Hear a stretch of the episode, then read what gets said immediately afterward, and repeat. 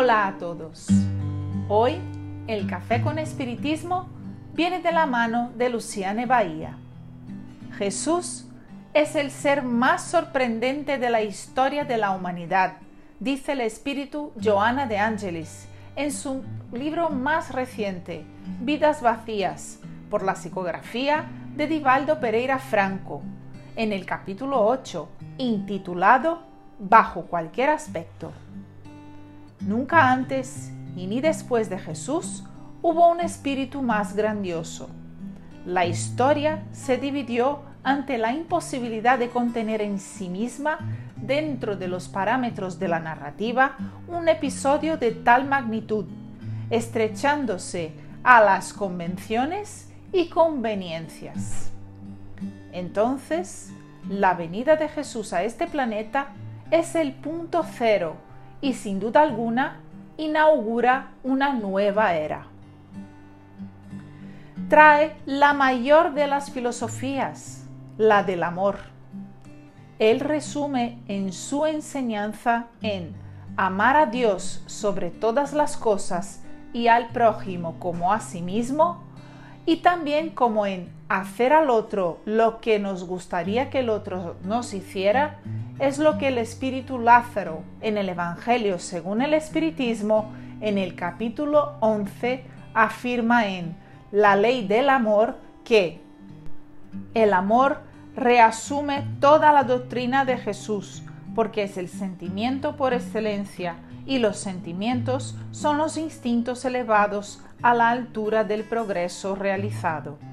Y también añade que la ley de amor reemplaza la personalidad por la fusión de los seres. Jesús imprime en los corazones la certeza de que podemos y debemos hacer el bien. Ante situaciones tan adversas en las que la sociedad entonces deseaba ponerlo a prueba, Él presenta siempre el bien como retribución de cualquier acto infeliz nos pide para que amemos a nuestros enemigos, porque ante la incomprensión, la ingratitud, el mal, debe ser siempre el bien la devolución del cristiano. La oración, el pensamiento positivo, el entendimiento, la permisión para la reconciliación deben ser acciones en el bien a ser adoptadas por sus seguidores por comprender la esencia de lo que Él vino a proponer.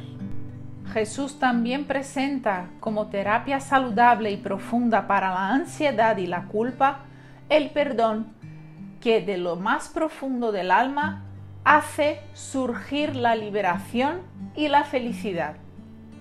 Fue ante la mujer equivocada, sorprendida en, adulterio, que él dijo, aquel de entre vosotros que esté sin pecado, que tire la primera piedra. Conforme Juan en el capítulo 8 dijo en los versículos 3 a 11. La invitación es a nuestra conciencia. ¿Cómo juzgar ante nuestras faltas? ¿Cómo no perdonar si también carecemos de perdón? Y es más, en el mismo contexto para esta mujer desafortunada propuso, ve y no vuelvas a pecar. Auto perdón, liberación, recomienzo son los pasos iniciales para la felicidad. Jesús sorprende a la humanidad con su sencillez al adoptar aspectos tan usuales de la sociedad de aquella época para enseñar la construcción de su reino en los corazones de todos nosotros. La simple higuera es elegida como reflexión acerca de nuestra voluntad y de nuestra verdadera intención. La semilla de la mostaza es utilizada para que avaliemos la fe que traemos y cuánto la instrumentalizamos ante las montañas de las dificultades. El trigo es la semilla buena que debe ser fortificada en nosotros para superar la cizaña que nos ata a los sufrimientos y dolores. Portador de un magnetismo fuera de lo común, encantó a todos cuando pronunció las bienaventuranzas, convirtiendo en algo hacia el bien como el sufrir, hacia la misericordia, hacia la paz, para los valores reales, en detrimento del poder temporal y de la esclavitud. Adoptó para sí un oficio, realizó el cumplimiento de todos sus deberes materiales, porque no vino a destruir la ley, pero para cumplirla.